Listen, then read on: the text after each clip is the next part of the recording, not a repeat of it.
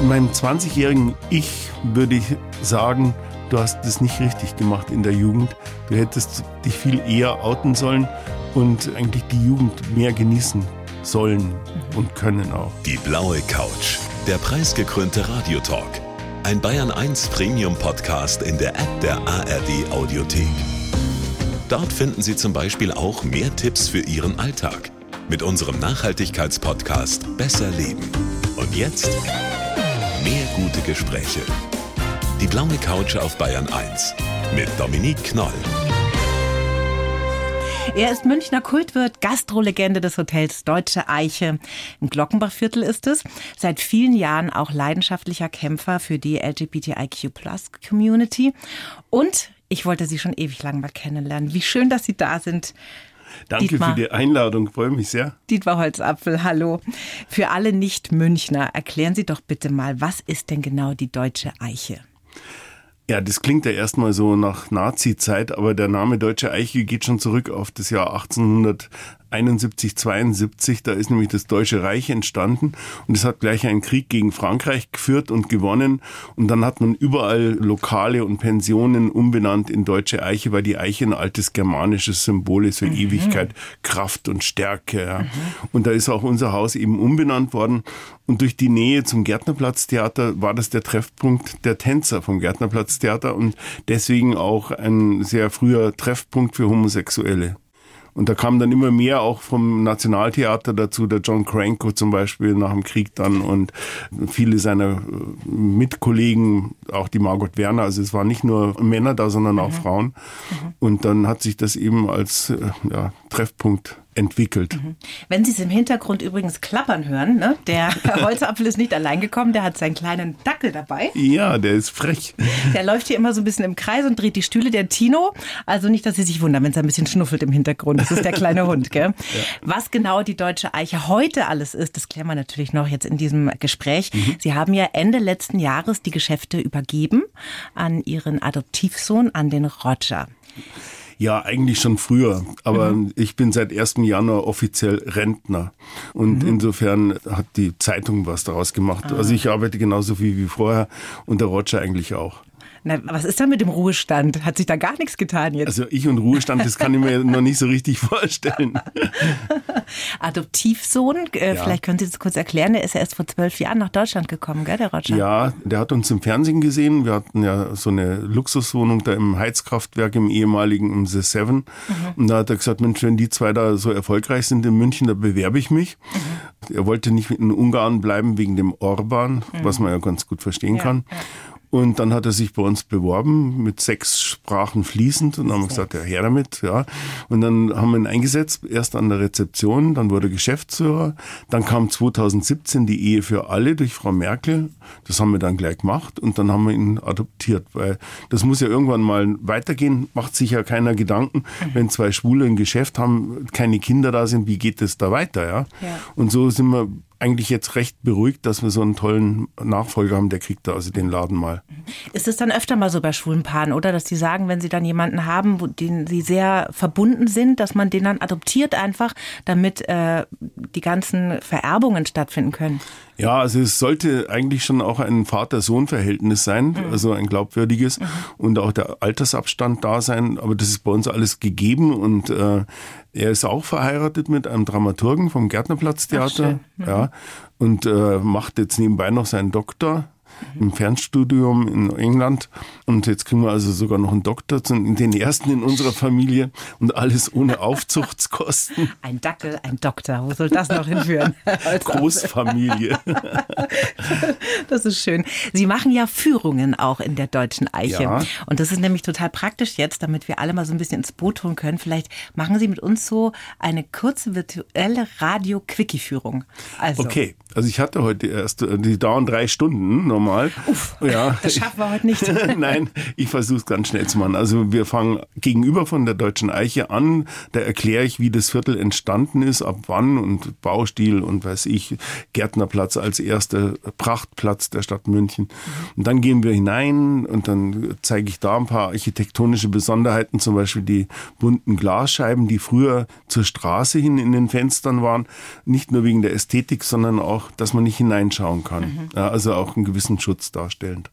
Und dann gibt's da Vitrinen, wo alle möglichen Personen abgebildet sind, die Gäste von uns sind oder auch über die Preisverleihungen. Ich habe 2016 von Reiter München leuchtet bekommen mhm. und letztes Jahr von Markus Söder den Bayerischen Verdienstorden. Danke, ja, Toll. da bin ich schon stolz das drauf. Ich. Denn äh, es ist ja noch nicht so lange her, dass gerade in der CSU, ich sage nur Stoiber, im Zusammenhang mit der eingetragenen Lebenspartnerschaft von Teufelsanbetung gesprochen worden ist. Ja, ne? ja. Also da hat sich zum Glück einiges geändert. Und dann gehen wir in das Badehaus, das hat einen eigenen Gastronomiebereich und da können die Leute sitzen das sind meistens so 20 Leute und da erzähle ich halt dann, wie das Haus entstanden ist, über den Paragraphen 175, mhm. über Ludwig II., dann über Hitler und die Nachkriegszeit, äh, über John Cranko eben zum Beispiel als da Ballett. Muss ich ganz kurz mal einhaken, was hat denn Adolf Hitler mit der deutschen Eiche zu tun? ist natürlich, sind wir nicht so stolz drauf, mhm. aber in der Corneliusstraße 12, das ist ums Eck rum, mhm. da war von 1921 bis 23 die Parteizentrale der NSDAP. Okay. Und da ist er immer gewesen und es gab dort auch eine Kneipe. Er ist aber lieber in die Deutsche Eiche gegangen. Mhm. Und man sagt, wegen der Tänzer. Also man spekuliert auch damit, dass eben Hitler wahrscheinlich sogar schwul auch war. Denn von Frauen hört man eigentlich recht mhm. wenig. Also das ist ein wichtiges Thema. Natürlich gibt's ähnliche Spekulationen jetzt auch ganz aktuell über Putin zum Beispiel. Ja. ja. Man hat ja dann auch so ein Antipropagandagesetz jetzt erlassen, weil es Gerüchte um ihn gab. Mhm. Und solche Themen äh, greife ich da auf. Dann natürlich Donna Summer, die bei uns äh, mit ihrem Kind gelebt hat. Dann Rainer Werner Fassbinder ist ein großes Kapitel. Der auch gewohnt, ne? Der hat gegenüber gewohnt ja. und äh, die Eiche war sein zweites Wohnzimmer praktisch. Er war mit dem Schankkellner zusammen. Die Eiche kommt auch in einigen Filmen vor, zum ah, Beispiel Fassbinder-Film. Ja, Lola ah. zum Beispiel okay. oder Satansbraten. Mhm. Und in der Wohnung gegenüber ist Deutschland im Herbst gedreht worden. Da ist heute unser Büro drin. Wahnsinn. Naja, und dann äh, singe ich noch Lieder aus den 20er Jahren, wo, äh, so äh, äh, kabarettistische, ja, von Max Hansen zum Beispiel oder auch von Bertolt Brecht. Ich meine, Herr Holzapfel, wir sind im Radio. Wenn Sie sagen, Sie singen Lieder, ne, dann gehe ich jetzt gerade kurz mal auf die Knie und sage, ein ganz kleiner Ausschnitt. Mhm. Ganz bisschen. Ah, das ist eigentlich ein dreistrophiges Lied, das ist zu lang. Aber ich singe die dritte Strophe. Die dritte Strophe, ja? wunderbar. Okay. Danke. Hitler und der Sigikon kennen sich seit Jahren schon. Eines Tages gingen sie aus, miteinander ins Hofbräuhaus, doch schon bei der fünften Maß werden Hitlers Augen nass. Er umarmt den Sigikon und stott zittert blass. Warst du schon mal in mich verliebt? Das ist das Schönste, was es gibt. Hast du noch nie von mir geträumt? Da hast du wirklich nicht versäumt. Ich bin nicht groß, ich bin ganz klein. Ich pass grad so nach München rein. Ich bin nicht dumm, ich bin nicht gescheit. Am größten Dreck hab ich mei Freud. Die Freundschaft kannst du ruhig riskieren, denn unter uns gesagt, wir haben nix mehr zum Verlieren. Großartig. ja, ich habe mich selbst gewundert, dass man so knapp vor der Machtergreifung noch solche frechen mhm. Lieder singen konnte. Ich meine, der ja. Max Hansen musste dann das Land verlassen, das war klar. Mhm. Ja, aber dann, äh, um nochmal an die anderen Künstler anzuknüpfen, ja. natürlich ist Freddie Mercury auch ein großes Thema, ja. der auch von 79 bis 85 in München war, mhm. hier sein Coming Out hatte und seine Tage eigentlich immer in der deutschen Eiche mit dem Frühstück begann, mhm. allerdings am Nachmittag um drei. Rock'n'Roll-Zeit halt, ne? ja, ja, mit Rührei, äh, Bierbrotsuppen und Schweinsbraten das wissen Knödel. Sie alles noch, oder? Mhm. Was der Freddie Mercury Ja, das habe ich leider nicht selbst erlebt, aber nachgelesen. Ja, er nannte die Knödel fucking Balls. Das fand ich so lustig. Also es ist ein geschichtsträchtiger Ort. Auf jeden Fall. Und eine von weltweit der größten schwulen Saunas. Ja, oder? Stimmt, genau. Wahnsinn. Das ist äh, peu à peu entstanden. Mhm. Also wir haben die erst gebaut. 95 haben wir angefangen.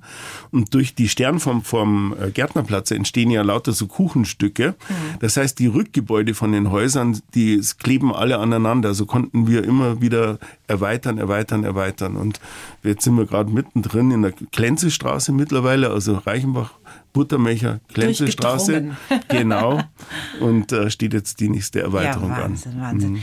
Herr Holzapfel, wir haben für jeden Besucher hier einen Lebenslauf, den ja. schreiben meine lieben Kolleginnen. Ich möchte Sie bitten, den jetzt mal vorzulesen, wenn ich ihn finde. Ich habe ihn eigentlich ausgedruckt und jetzt ist er, da ist er, hier. Ich würde Ihnen den mal rüberreichen. Vielen Dank. Und bitten, den vorzulesen und danach schauen wir mal, wie sich das so anfühlt für Sie. Ich heiße Dietmar Holzapfel und bin stolzer Besitzer einer Münchner Institution. Dass ich einmal einen Mann heiraten und frei leben kann, konnte ich mir als Jugendlicher in Ingolstadt nicht vorstellen. Damals fühlte ich mich allein und unverstanden. Erst der Umzug nach München hat mich gerettet. 15 Jahre lang war ich Lehrer. Durch Zufall bin ich Holzapfel, Hotelbesitzer und Gastronom geworden. Zusammen mit meinem Mann habe ich aus einer Ruine ein Designhotel mit einer der größten Männersaunen der Welt gemacht. Wir sind ein Risiko eingegangen, am Ende hat es sich gelohnt. Aber das Glück meines Lebens hat nichts mit Geld zu tun. Die Begegnung mit Sepp vor 45 Jahren war meine Sternstunde. Mein Lebensmotto, nimm alle Angebote des Lebens an. Ich würde es noch ergänzen, denn es führt dich meistens weiter. Ja, sehr gut. Und ansonsten so, können Sie da sagen? Kann ich damit leben, genau. Kann man nicken, oder? Doch, das stimmt eigentlich alles. Also die Jugend, die hätte ich gern anders erlebt, das ja. gebe ich schon zu. Ich da hatte auch einen schwierigen leiblichen Vater. Ja, ja. Dann gehen wir mal ein bisschen durch, durch ihr Leben, durch ihr bewegtes mhm. Leben. Geboren am 23. Januar 1957 in Hamm in Westfalen. Herzlichen Glückwunsch noch mhm. nachträglich. Danke, haben wir gerade erst die Korken knallen lassen. Aufgewachsen in Ingolstadt. Zwei Geschwister haben sie. Ja. Der Vater Kaufmann, die Mutter Hausfrau und ihre Kindheit, haben wir gerade schon gehört, die beschreiben sie so, dass sie sich alleine und unverstanden gefühlt haben über lange Zeit. Woran lag das denn? Naja, also es gab damals noch den Paragraphen 175 und das Thema war tabuisiert.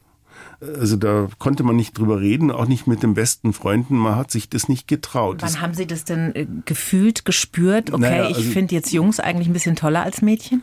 Also das hatte ich eigentlich schon ganz früh, schon in der Vorschulzeit eigentlich. Ach. Haben mich äh, männliche Körper viel mehr angezogen als weibliche. Mhm. Aber da wusste ich ja noch gar nicht, was Sexualität nee. ist. Ja. Aber ähm, dann kam die Pubertät und dann hat man das schon gemerkt natürlich. Obwohl ich auch immer wieder Freundinnen hatte und äh, schöne Beziehungen auch, aber ich habe halt dann doch immer gemerkt, äh, dass ich Männer interessanter finde. Und dann wollte ich einfach auch nicht dann der Blockierer von diesen hübschen Mädchen sein. Oh ja, und dann habe ich äh, oft Schluss gemacht und konnte aber nicht sagen, es liegt nicht an dir, sondern an mir, weil mhm. ich schwul bin. Ja. Und das war schon sehr schwierig eigentlich. Das heißt, Sie haben in dieser ganzen Teenagerzeit, wo ja jeder, jeder Teenager schon komplett wirr in der Birne ist, ne, wenn ja. man ehrlich ist, dann haben Sie einfach Versteck gespielt, weil eigentlich ja. wussten Sie schon, ich ja. möchte eigentlich lieber mit Männern zusammen sein, aber da war überhaupt keine Möglichkeit, sich Ihren Eltern anzuvertrauen, als Sie jünger waren. Eltern sowieso nicht. Mhm. Ich war immer schrecklich verliebt in einen wunderschönen Jungen, der hatte so lange Haare, war schöner als jedes Mädchen, fand mhm. ich. Aber ich, ich konnte es ihm nicht sagen. Ja. Also das war schwierig. Es waren ja auch noch ganz andere Zeiten. Sie waren dann in Ingolstadt im Gymnasium, waren ein ja. guter Schüler, ja. auch ein kreativer Chor. Theatergruppe waren Sie, glaube ich, auch Schülerzeit und Klavier gespielt. Also da war schon ganz, ganz viel Talent da. Ne? Hatten Sie damals eigentlich schon eine Vorstellung, wo mal Ihre Reise hingeht? So? Also es gibt ja so Kids, ja, die schon wissen, wenn ich mal groß bin, dann aber. Also ursprünglich wollte ich Arzt werden. Mit dem Hintergedanken, viel Geld zu verdienen. Ja, das gebe ich ganz ehrlich zu. Ist ja keine Schande, ne? Ja, dann haben wir so Tests machen müssen in der 12. Klasse, glaube ich, war das, dass man mal eine Ahnung kriegt, für was man geeignet ist. Mhm. Und da war Arzt bei mir an ganz hinterer Stelle. Also mhm. ich war dafür überhaupt nicht geeignet. Mhm. Sondern ich war eher dafür geeignet, was Soziales zu tun, was mit Menschen zu tun hat. Und dann hatte ich ein großes Vorbild, das war mein Cousin in Düsseldorf, der war Sozialpädagoge dann war das eigentlich mein Ziel. Mhm. Und bei der Einschreibung an der Uni später habe ich gesagt, das will ich studieren. Ja, das gibt es bei uns nicht, da gibt es nur Promotion in Pädagogik. Okay. dann habe ich gesagt, okay, dann mache ich Promotion. Man muss sich große Ziele stecken, finde ich gut. ja, und das war dann aber überhaupt nicht das richtige Thema, weil mit Pädagogik ist Geisteswissenschaft mhm. gemeint mhm. und wenig Konkretes. Und ich wollte eine konkrete pädagogische Arbeit leisten. Und mhm. dann habe ich mir einige Semester anrechnen lassen und habe dann Lehramt Grundschule gemacht. Wie schön, ein Mann, juhu. Mhm. So eine gute Entscheidung. Wirklich, die fehlen einfach vorne und hinten in den Grundschulen. Das finde ich auch. Ja, aber ja. es könnte sich jetzt ändern, wenn endlich die Bezahlung angeglichen wird. Ja, Herr Söder wirbt ja schon ab in anderen Bundesländern. Ja. Schauen wir mal, was da rauskommt. Ihr Coming Out, das hatten Sie dann tatsächlich erst so mit 20 Jahren, oder? Ja, mit 21. 21 waren mhm. Sie schon. Da gab es dann also dieses Gespräch, dieses eine mit den Eltern dann auch ja irgendwann. Ja. Mhm. Bereitet man das dann wochenlang im Kopf vor und legt sich Sätze zurecht und spielt das im Geist schon mal durch? Oder wie, wie bereitet man sich denn auf sowas vor? Das weiß ich nicht mehr so genau. Ich weiß nur, ich wusste, dass der Sepp mein Lebensmensch ist sozusagen und dass wenn meine Mutter mich ablehnt, dass ich da nicht ins Bodenlose fall. Mhm. Und ich bin dann nach Ingolstadt gefahren und habe zu meiner Mama gesagt, du, jetzt gehen wir mal ins Esszimmer, ich möchte was mit dir bereden. Und da sagte sie sofort, Junge, musst du heiraten? Und, äh, welches, ganz kurz, welches Jahr war das? Äh, das 1900? war 78. 78. Ja. Naja, gut. Und äh, dann habe ich halt gemerkt, dass ich auf einem völlig falschen Dampfer war. Mhm. Und dann habe ich gesagt, nee, Mama, das ist was anderes. Ich schreibe dir das lieber. Und dann habe ich sie geschrieben. Ein Brief. Und, mhm. Mhm. und dann nach endlosen zwei Wochen kam dann die Antwort und die war sehr, sehr lieb und einfühlsam. Ach, schön. Und das Einzige, das ist immer bei Müttern übrigens, die Angst, keine Enkelkinder zu kriegen. Mhm. Alles hat dann meine Schwester alles nachgeholt. Super, das ist sowas von praktisch, wenn man da Geschwister ja. hat, die sich gerne fortpflanzen, genau. oder? Weil ich kann das schon verstehen. Ne? Ich habe auch eine Tochter und da denke ich mir, wenn die mal keine Kinder kriegt, das fände ich schon auch ein bisschen schade. Aber so ist ja, so haben wir auch einen Adoptivsohn. Ja, der, ja den hat die Mama schon noch kennengelernt, ja. Auch noch kennengelernt. Ach, mhm. das ist ja schön. Ja. Und Ihr Vater, wie hat der reagiert? Mit dem habe ich nicht geredet. Der hat irgendwann später mal seine Frau, also meine Mutter, gefragt. Ich glaube, der Dietmar ist lieber mit Männern zusammen. Ach, die Mutter hat es ihm nicht gesagt. Nein. Ah, wollten ja, das, Sie das nicht? Ich weiß nicht, sie wollte es, glaube ich, nicht. Mhm. Die hatten auch ein sehr schlechtes Verhältnis. Mhm. Ja, und dann hat er das gesagt, also er glaubt, dass ich lieber mit Männern zusammen bin. Und dann hat sie gesagt, hm, ja, findest du. Und dann war Ruhe und dann plötzlich sagt er, das hat er bestimmt von dir. oh Gott. okay. Naja. Also das war für Ihren Vater nicht ganz so einfach dann wahrscheinlich irgendwann. Gell? Erstmal nicht, ja weil er so. wahrscheinlich sich selbst bedroht gefühlt mhm. hat, dass man meinen könnte, dass er dann auch irgendwie Gefühl hat. Mhm. Das glaube ich auch tatsächlich, dass das ein Grund war. Ganz sicher, bei ganz vielen Männern ja. ist es so. Ja. Ne? Also, dass die da einfach eine große Angst haben davor. Mhm, mhm die ganzen Jahre zuvor, in denen Sie sich dann versteckt haben, quasi, ne? Hat man denn da das Gefühl, man kann man selbst sein überhaupt in diesem Leben? Weil ich kann mir das so gar nicht vorstellen, wie verrückt es sein muss, ja? Weil das ist ja so viel geprägt von angezogen sein von Menschen, von Flirten, von wenn man in einen das Raum kann man kommt. Alles nicht machen. Und es gab ja auch weder Internet noch sonst irgendwie mhm. Zeitungen. Das einzige waren Otto-Katalog oder so, oh die Unterwäschemodels sich anzuschauen oder so. Ne? Man Was keine Role Models, ne? Nichts. Nein, nichts. Ja. Und das war für mich dann ehrlich gesagt fast lebensrettend, nach München kommen mhm. zu können. Mhm. Weil in Ingolstadt, wie gesagt, konnte man das nicht ausleben. Man hört ja immer so Geschichten damals im Glockenbachviertel in den 70er, 80ern. Huhu. Also jetzt ist es ja ziemlich durchgentrifiziert schon. Aber wie war es denn damals in München? Da war ich auch noch nicht da. Also ich hatte zwei Orte, die ich sehr gern besucht habe, schon als ich noch in Ingolstadt war. Also ich hatte mit 18, war die Volljährigkeit auf 18 gesenkt worden und mhm. dann bin ich gleich ausgezogen, habe mir eine Wohnung genommen, habe einen Führerschein gemacht, Auto gekauft und bin nach München gefahren, weil das wusste ich, dass hier eine Szene ist und da gab es die Türkensauna in der mhm. Türkenstraße. Schwabing? Ja, genau. Und das war so mein Ort. Und da habe ich natürlich als 18-jähriger Schwimmerfigur, da hättest du jeden haben können. Also das hat dann mein Selbstwertgefühl total aufgebessert. Und dann gab es noch ein Lokal in der Herrenstraße, das war das Jeans. Das war eine der ersten schwulen Diskos. Und da konnte man jeden Tag hingehen. Und da war ich auch wahnsinnig viel. Aber ich wundere mich nur, weil es gab ja diesen grauenhaften Paragraphen 175, der wurde ja, ja erst 1994 vom Deutschen Bundestag dann abgeschafft. Mhm. Und das war ja quasi eigentlich dann noch verboten, oder? Aber die gab es ja, trotzdem, die Läden. Aber die Verschärfung unter Hitler, die hat bedeutet, dass dann schon eine Denunzierung reicht, dass man ins Gefängnis kommt. Das ist ab 69 von der ersten großen Koalition abgeschafft ah, worden. Okay.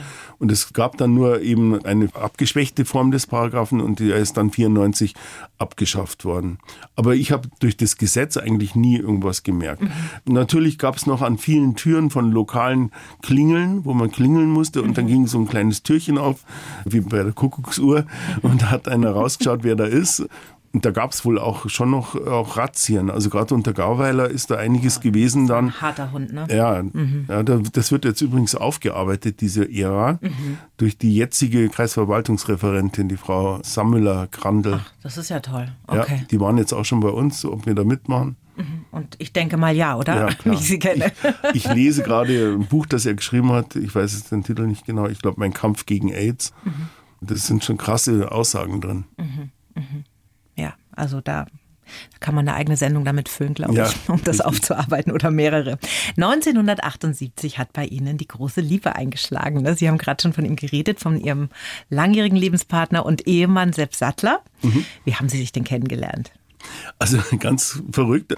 Ich kannte einen Wiener Peter, also der war aus Wien, und der kannte wiederum auch den Sepp. Mhm. Und ich war in Südtirol in Altrei, habe da eine Kinderfreizeit geleitet und mit Kindern, also vom Diakonischen Werk war das.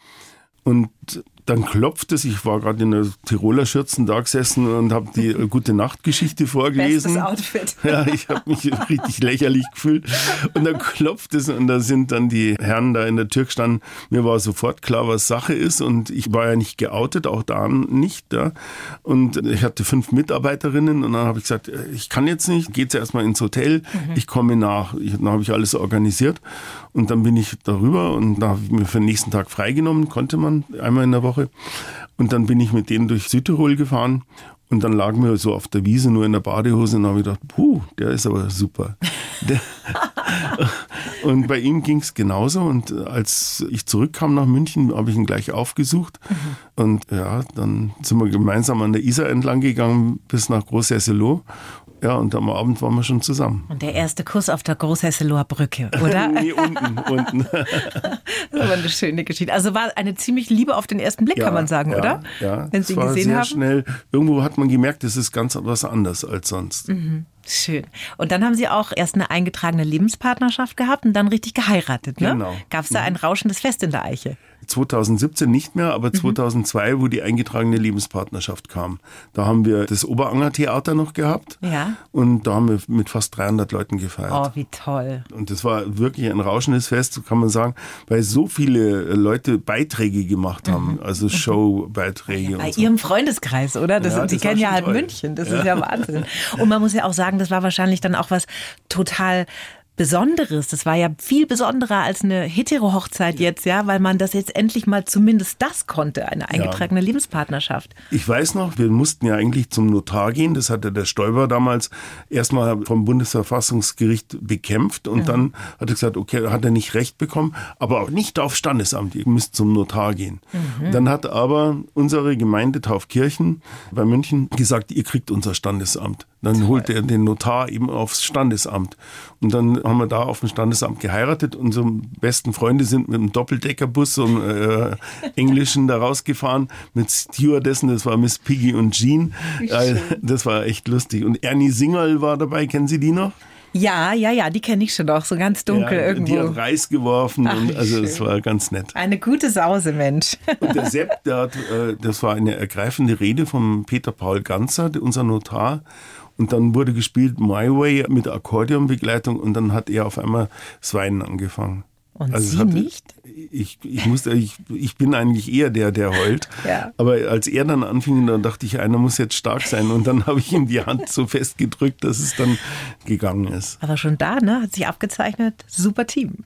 Ja, ja, aber es hat auch gezeigt, wie, wie ergreifend es war, dass man mhm. nach diesem langen Kampf endlich so weit gekommen ist, dass man so als Paar auch geachtet ja. wird. Ja, ich glaube, es ist natürlich wahnsinnig viel passiert, ja, in den mhm. letzten mhm. 20, 30 Jahren und ich habe da auch viel Hoffnung, wenn ich jetzt die Generation meiner Tochter anschaue, für die spielt es keine Rolle, wer wen liebt. Es ist ja. einfach komplett egal. Die sagen zum Teil auch selber, ach, ich weiß noch gar nicht, ob ich mal Mädchen mag, Jungs mag, ist ja auch wurscht eigentlich, ne? zählt ja der Mensch. Und das finde ich coole Aussagen für einen Teenager. Ja, also Liebe ist ja noch ein bisschen mehr als Sex. Ich ja. meine, das unterscheidet uns von den Tieren. Ja, absolut. Und deswegen, ich glaube auch, dass man eigentlich äh, grundsätzlich jeden Menschen lieben kann, ja. Mhm. Und dass es da auch nicht nur diese zwei Schachteln gibt, hier hetero, da homo mhm. oder so, mhm. sondern da gibt es eine ganze Menge dazwischen. Ich habe auch erst so einen Vortrag in Tutzing gehalten, in der Evangelischen Akademie, über das Thema Geschlecht. Und da war eben auch meine Kernaussage die, es ist kein Geschlecht identisch mit einem anderen. Mhm. Ja, und das geht Satz. schon von Testosteronausschüttung mhm. los bis die ersten Erfahrungen im Mutterleib oder auch dann mhm. schon außerhalb vom Mutterleib. Ja. Da gibt es so viele Prägungen, die unterschiedlich sind. Absolut, ja. Der Lehrerberuf hat Sie ja eigentlich glücklich gemacht und erfüllt. Ne? Das hat ja. gerade jedenfalls so geklungen, dass Ihnen das hm. großen Spaß gemacht hat. Wie sind Sie denn dann zum Gastronom geworden und an die Deutsche Eiche gekommen? Das war ja ein totaler einmal Hebel umlegen, ne? Moment. Naja, das war so, dass ich 91 adoptiert worden bin vom Niki Holzapfel, der war Gastronom. Und einfach der, ein Freund von Ihnen. Ein Freund, ja. ein sehr guter Freund mhm, und mhm. der hat mich einfach sehr geschätzt, weil ich so zielstrebig war, was meinen Beruf anging und auch das Studium. Und der hatte, war ja allein und dann hat er mich adoptiert. Und das war auch einfacher, weil wir wohnten da draußen in Taufkirchen, das waren zwei Häuser. In dem einen wohnte er, in dem anderen der Sepp und ich. Mhm. Und dann war es einfacher, wenn Eltern zum Beispiel kamen, Schülereltern, wieso, wer ist Holzapfel, wer ist Rieger, habe ich ja damals geheißen. Mhm. Und dann hat er gesagt, dann sollst du sowieso mal kriegen hier das Taufkirchen. Da hing sehr viel Herzblut dran, weil ja. wir da sehr viel selber auch gemacht haben. Ja, und dem Niki wurde die Deutsche Eiche angeboten, weil sie am Ende war.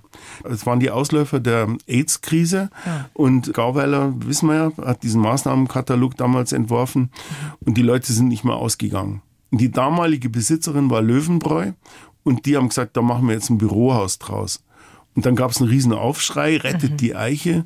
Und dann haben sie gesagt, weg damit, wir verkaufen das Ding. Mhm. Das ist eine Problemimmobilie. Und dann haben sie es meinem Vater angeboten, meinem Adoptivvater. Ja. Und der hatte gerade einen Blasentumor scheinbar überstanden. Mhm. Ich wusste, dass er nur noch ein Jahr hat. Ich sollte es ihm aber nicht sagen. Und jetzt kommt er daher und wollte nochmal durchstarten. Er war so jünger als ich jetzt, also so Anfang 60 und wollte, dass wir zwei mitmachen. Und wir beide keine Ahnung von Gastronomie. Und, und mit wissen, diesem Wissen auch dass dieser der andere, der, der, Ahnung hat, nicht mehr lang, lang da ist. Ja. Und wir hatten alle drei kein Geld. Also wir haben gerade mal die Grunderwerbssteuer zusammengebracht. Mhm. Davon habe ich gerade mal 10 Prozent geschafft, mhm. weil als kleiner Lehrer, da hast du noch kein Geld. Und äh, so haben wir dann das äh, voll finanziert mit der Vereinsbank zu 8,5 Prozent damals. Das war also eine Riesenbelastung. Und dann haben wir da angefangen, gleich mal überall Bäder einzubauen, weil die Zimmer hatten alle nur Bad und Toilette am Gang. Das geht gar nicht mehr. Das nee. ging in der Zeit mhm. nicht mehr. Ne? Das war nach dem Krieg okay, aber ja. die Pächter haben da nie was investiert. 3,3 Millionen D-Mark? Mhm. Boah, da haben sie, sind sie aber ins Risiko gegangen. Ja, ja. Das ist ja Wahnsinn. Ich, aber ich konnte ja auch nicht sagen, lass das, du lebst mhm. nicht mehr lang. Also das heißt, Sie haben ihm das nicht gesagt? Nein. Das kann man ja eigentlich auch nicht, ne? wenn ich jetzt so drüber nachdenke. Das ist ja völlig verrückt. Ja. Aber der Arzt hat sie dann tatsächlich in Kenntnis Tag gesetzt. Vor der Operation hat er mir das gesagt. Na, und dann war das ja so, ich als Grundschullehrer habe ja mit den Kindern gerade bis zu einer Million gerechnet mhm. und jetzt mhm. hast du auf einmal ein paar Millionen Schulden. Das war schon heftig. Oh ja. Gott. Also das, das hat schon viel äh, schlaflose, schlaflose Nächte, Nächte, ne? Oh je. Und am Anfang haben wir uns auch kaum äh, Urlaub gegönnt, muss mhm. ich sagen. Ja. Na, wie auch? Keine Kohle mehr? Wahrscheinlich war ja alles weg. ja, wobei das dann ziemlich schnell bergauf ging. Also okay. das Hotel hat mir schnell auf drei Sterne Niveau gebracht. Mhm und dann eine eigenständige Rezeption gebaut. Und damit sich die rechnet, haben wir eben ins Rückgebäude eine schwule Sauna gebaut. Okay. Das war die Zeit 94. Da wusste man, so geht Safer Sex und äh, du stellst halt Kondome bereit und Broschüren und so weiter. Da hatte sich ja damals dann die Rita Süßmuth als Gesundheitsministerin durchgesetzt. Die war da extrem aktiv, die war, super, ne? Ja. Die war toll, die war eine mhm. tolle Frau. Da ja. erinnere ich mich auch noch dran, ja. Und das heißt, da war dann diese AIDS-Pandemie eigentlich vorbei schon, kann man ja, das so sagen? vorbei kann man noch nicht sagen. Also Aber es gab schon das Medikament, oder? Ja, also 81 ist die Krankheit registriert worden. Mhm. 85, also erst nach vier Jahren, hat man das Virus erkannt mhm. und dann konnte man erst Medizin entwickeln, was für Leute wie Freddie Mercury zum Beispiel zu spät zu kam. Zu spät, ja, leider. Ja. Leider. Und die ersten waren ja auch richtig stigmatisiert. Die hatten ja noch diese Kaposi-Sarkome, so schwarze Hautflecken. Mhm. Sieht man bei Freddie auch, wenn es zwar überschminkt. Ach, ja, das wusste ich nicht. Ich kenne das noch aus dem Film mit Tom Hanks, ne? aus diesem Philadelphia. Ja, da, das, ja, da sieht man es auch, genau. Ja, und dann, als wir das übernommen haben, da wusste man, wie man sich schützt. Das war der große Vorteil. Mhm. Und heute ist das Thema ziemlich rückläufig, weil es gibt die Pille davor, es gibt die Pille danach. Mhm. Wenn einer infiziert ist und seine Tabletten nimmt, kann er die Virenlast so weit mhm. runtersenken, mhm. dass sie nicht mal mehr nachweisbar mhm. ist und dann ist er auch nicht ansteckend. Ja. Sodass in der westlichen Welt diese Schreckenskrankheit mhm. praktisch rückläufig ist. Aber Safer Sex natürlich zu Safer praktizieren Sex ist, weil es ist nicht zu unterschätzen. Na, ne? genau. Also weil ich habe auch viele schwule Freunde und unter anderem erzählen die mir, ja, es gibt ja dieses PrEP oder wie heißt das? Ja, genau. Ne? Ja, das ist ja alles nicht so schlimm und das nehme ich jetzt und dann kann ich hier meinen Spaß haben ungeschützt. Da denke ich mir schon auch, mh, hm, das ist jetzt so eine gute Idee. Es gibt ja auch noch andere Dinge, die da passieren können, außer AIDS. Ne? Ja, das ist außerdem richtig. Mhm, ja. Mhm. Aber tatsächlich hat AIDS seinen Schrecken verloren. Mhm. Außer zum Beispiel in Russland. Ich habe jetzt vorige Woche, glaube ich, einen Bericht gelesen, wenn einer in Russland HIV positiv ist, der mhm. traut sich gar nicht mehr, sich ein Rezept ausschreiben zu lassen. So schrecklich, ehrlich. Ja. Diese Sauna, die jetzt auf wie viel Quadratmetern jetzt ausgebreitet sind wir ist? bei 2000. 2000, mhm. oh mein Gott. Ist das jetzt eine normale Sauna oder geht es da nur um Sex? Das geht um beides. Mhm. Das heißt, ich weiß natürlich nicht, wenn ein Gast kommt, kommt er jetzt nur zum Saunieren oder auch um jemanden kennenzulernen mhm. und sich dann zum Beispiel in eine Kabine zurückzuziehen also letztendlich habe ich ja den Sepp auch indirekt über eine Sauna kennengelernt. Mhm.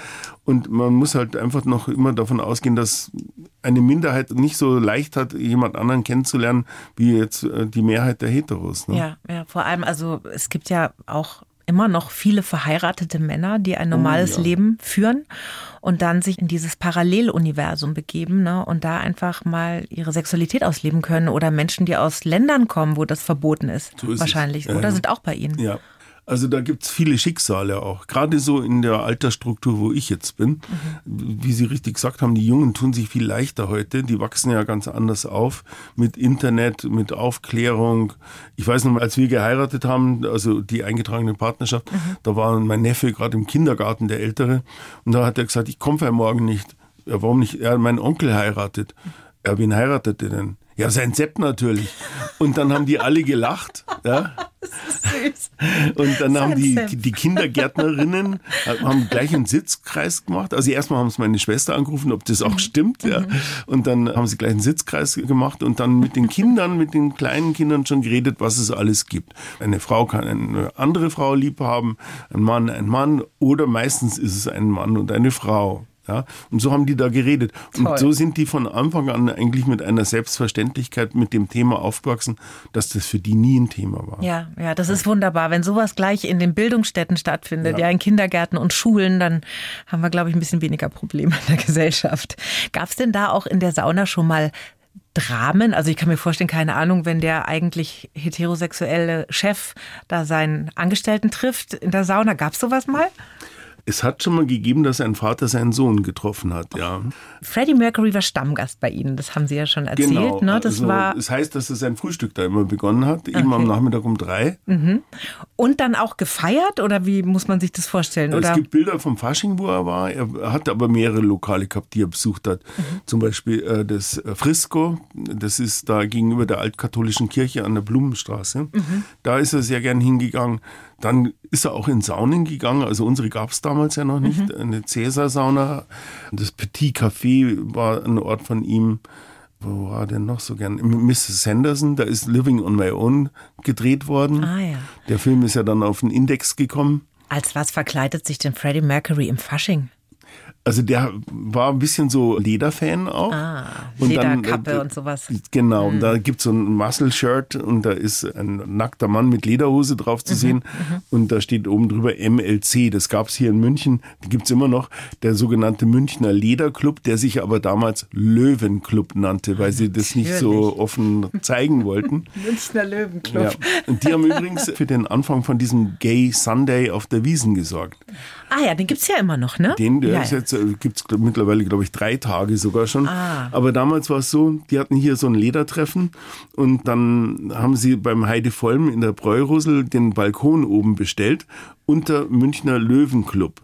Und der Vollm hat sich so gefreut, oh, die 1860er, die äh, 60er, die Löwen kommen zu mir. Und dann hat er sich gewundert, dass lauter Ledermänner daherkamen in schwarzen Leder. Und das war eigentlich die Begründung von dem äh, Gay Sunday. Also heute ist ja das ganze Zelt dann fest. Ja, und das ist Schwulerheim. eine Wahnsinnsparty. Ja. ich finde ja sowieso, also ich bin immer, als ich noch ein bisschen jünger war, super gerne in Schwulenclubs eigentlich gegangen, weil alle super freundlich, alle lassen dich in Ruhe und sehr viele schöne Männer. Das ist tatsächlich auch so, das sagt sogar die Polizei beim Christopher Street Day, für die Menge, die da los ist. Da passiert so wenig eigentlich. Das ist bei Heterofesten in der Größenordnung nicht so selbstverständlich. Ja, ja. Herr Holzapfel, Sie haben ja letztes Jahr den Bayerischen Verdienstorden bekommen, da haben wir Mhm. vorhin schon kurz drüber gesprochen. Ich habe es mir jetzt aufgeschrieben. Für Ihren Einsatz für Menschenrechte und insbesondere auch für Ihr Engagement für die LGBTIQ-Plus-Rechte. Wir erklären das jetzt mal ganz kurz. Das steht für lesbisch, schwul, bisexuell, transgeschlechtlich, intersexuell und queer. Genau. Also quasi alle Menschen, die nicht klassisch heterosexuell sind wobei oder als Mann und Frau gelesen werden. Bisschen nervt. Also äh, das, sind noch ein paar Buchstaben mehr. Also, Ich weiß schon. Aber das ist die korrekte Ja, ja. Bezeichnung. Ja, habe ich extra recherchiert. Sehr ne? gut. Ähm, ja, ich finde es schon auch wichtig, weil irgendwie man will schon auch alle sehen Ja, und. Mhm. man will alle meinen. Und deshalb finde ich das schon richtig, dass es da ein Wort gibt. Wie hat sich das denn angefühlt, wenn man dann so eine Auszeichnung ans Revers geheftet kriegt nach diesen vielen Jahren des Versteckspielens in ihrem Leben? Also mich hat auch sehr gefreut, dass der Kommentar von Herrn Söder dazu war, das haben Sie wirklich verdient. Und er hat uns ja kurz danach, sollte ich zu ihm in die Staatskanzlei kommen, er wollte mich näher kennenlernen. Und das hat dann, ich glaube, wegen dem Ukraine-Krieg irgendwie gab es da was, musste er eine Pressekonferenz machen, das ging da nicht. Und dann haben wir einen neuen Termin bei uns in der Deutschen Eiche ausgemacht. Er kam dann da auch hin und wir wussten, dass er äh, saures Lüngerl so gerne mag. Ja. Dann habe ich extra meine Küchenchefin gefragt, ob sie das kochen kann. Und dann sagte sie ja. Und dann haben wir es auf die Karte gesetzt und tatsächlich hat er es gewählt. Und das war allerdings die einzige Portion, die wir an dem Tag verkauft haben. Markus Söder in der Deutschen Eiche. Mit saurem Lüngerl. Ein Traum. Und da haben sie dann zusammengesetzt und ein bisschen geratscht. Genau. In der Sauna war er aber nicht. Nein, wir waren oben auf der Dachterrasse. Und der wollte sich's auch nicht anschauen. Ich glaube, waren wir jetzt. Weil da kann man ja hin, da kann ja jeder Ja, ja. eine Führung machen, gell? Ja, ja, klar. Mhm. Das haben auch schon viele gemacht. Also, ja, neulich war der Generalkonsul von Amerika, dem habe ich es gezeigt. Mhm. Und also kommen immer wieder Gruppen aller Art, Lehrerseminare, Ja. evangelische Kirche, katholische, DGB, Volkshochschulen, jede Menge, Mhm. Toll. private Führungen, Eat the World, wenn Sie das kennen, oder Weißer Stadtvogel. Nee, Eat the World kenne ich nicht. Was ist Das das? ist auch, die machen so Probiertouren. Die führe ich aber dann nicht durch die Sauna, sondern nur auf die Dachterrasse. Da geht's mehr so um die Gastro-Seite Genau. dann, ne? Genau. 2006 gab's ja ordentlich Rambazamba beim Christopher Street Day in München. Ne? Das ist Oh, auch eine ja. schöne Geschichte. Da hatten sie den Papst auf einem Wagen von diesem Umzug drauf. Ja. Und der hat da wie ausgesehen? Naja, wir hatten ihn ein bisschen geschminkt. Das war ein Originalfoto, wo er den kleinen Finger so ganz schwul abspreizt, ja. Und da haben wir dann ein Kondom drüber gebaut und äh, weil er ja auch gegen Kondome ist und das fanden wir auch unmöglich. Und vor allem äh, waren Texte da, also Homosexuelle sind zutiefst unmoralisch, ist Todsünde und so weiter. Das waren Zitate jetzt von Das Papst waren- Benedikt. Genau. Und dann haben wir gesagt, also hm, er und sein Gänzwein möchten wir auch nicht wissen, ob die nur die Bibel lesen. Na, wie auch immer. Wir haben uns da halt ein bisschen lustig gemacht, satirisch. Und dann war der Wagen fertig, den hatten wir bei uns am Oberanger aufgebaut. Und die Kollegen waren schon am Marienplatz und ich wollte mich noch herrichten. Es war nämlich auch Fußball-Weltmeisterschaft und Fußball und Homosexualität ist ja auch so ein Thema, haben wir jetzt erst wieder in Katar gesehen. Ja. Und da hatte ich aus rosa und weißem Plüschstoff Fußbälle gebaut. Und aus dem Reststoff habe ich mir einen Fummel machen lassen, dann rote High Heels und einen Hula-Hoop-Reifen und an dem hingen dann die Bälle. Ja.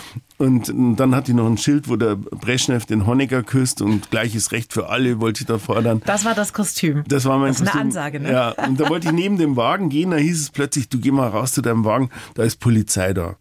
Dann habe ich die Perücke runter, bin da rausgestöckelt, war also sehr peinlich irgendwo. Und da waren da über 20 Polizisten in Grün und in Zivil und diskutierten und fotografierten. Und dann hat mich einer gleich angeschnauzt, sind Sie verantwortlich für den Wagen? Und sage ich, ja, wieso? Ja, der Wagen kann nicht an der Parade teilnehmen. Warum nicht? Ja, Sie stellen den Papst als homosexuell dar. Habe ich gesagt, selbst wenn, ist das verboten. Mit Ihnen diskutiere ich nicht. Entweder Sie bauen es ab oder der Wagen nimmt nicht teil. Ist ja auch nichts Schlimmes, ne, als homosexuell dargestellt zu werden. werden eben, im Prinzip. Ja, eben. Und dann äh, habe ich gesagt, okay, dann mache ich die Bilder weg, aber die Texte bleiben dran. Und dann haben wir teilgenommen und gesagt, hier kommt das Papa Mobil, leider ohne Papst, weil die Polizei das angeordnet hat. Am nächsten Tag waren alle Zeitungen voll, das war also super Mhm. eigentlich, aber ich bekam eine Anzeige wegen Verunglimpfung eines ausländischen Staatsoberhauptes. Den kennen Sie, den Paragraph 103, den gibt's nicht mehr. Das war später jetzt mit Böhmermann und Erdogan. Mhm. Ah ja, verstehe. Das ist der. Und äh, das ist auch bei uns gleich wieder eingestellt worden, weil der Wagen sehr wohl zum fröhlichen Charakter des Christopher Street Days gepasst hätte.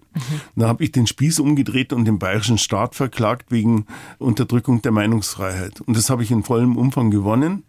Und heute sind die Bilder im Stadtmuseum und das Urteil ist eingegangen in die Ausbildung von Polizisten und Juristen. Toll. Und es hat vier Jahre haben Sie sich da durchgebissen, oder? Durch Zwei dieses, Instanzen. Ach Gott, oh Gott. Also Sie sind schon echt ein Kämpfertyp für Ihre Sache. Das finde ich gut. Das naja, ich das, gut. allein schafft man das nicht. Man braucht dann schon jemanden, mit dem man drüber reden kann, der auch den Rücken stark Mhm, hält. In Ihrem Lebenslauf, da steht unter anderem, haben wir gehört, dass Ihr Motto ist, nimm alle Angebote des Lebens an. Ne? Mhm. Das steht da.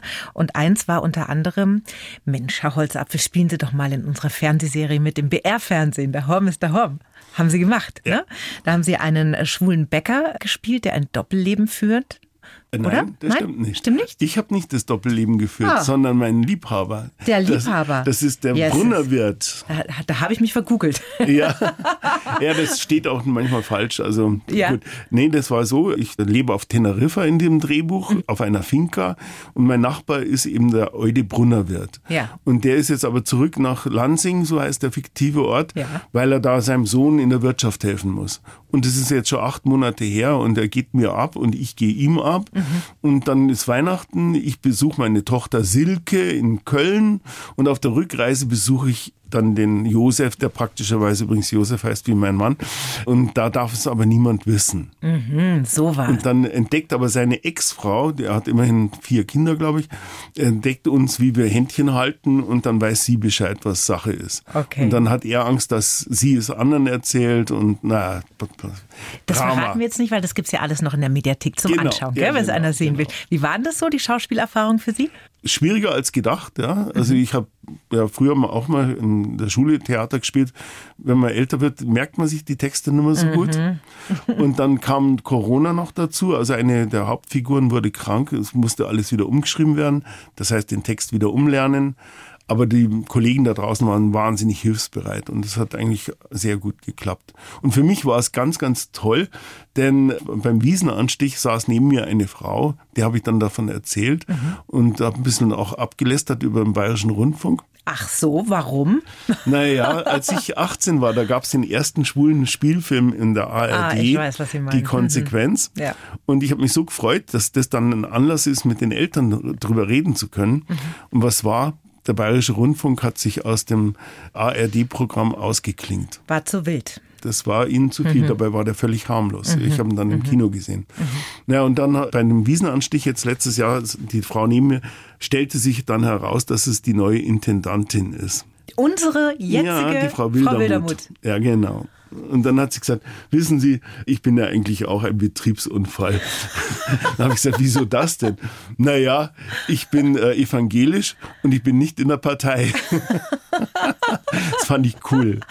Ja, allerdings. Man muss ja sagen, da hat sich natürlich beim Bayerischen Rundfunk auch viel getan in den letzten Jahren. Ne? Es gibt den Bundfunk, also das sind Kolleginnen und Kollegen, die sich eben dafür einsetzen, dass queere Themen und so weiter im Programm stattfinden. Und die ganze ARD hat auch eine Charta unterschrieben, der, eine Charta der Vielfalt, in der sie sich verpflichtet, eben ein Umfeld zu schaffen, das frei ist von Ausgrenzungen und Vorurteilen. Also da ist zum Glück, zum Glück, was viel passiert. Der erste ähm, schwule Komödienstadel ist auch bei uns in der Deutschen Eiche der Presse vorgestellt Da worden. gehört er auch hin, oder?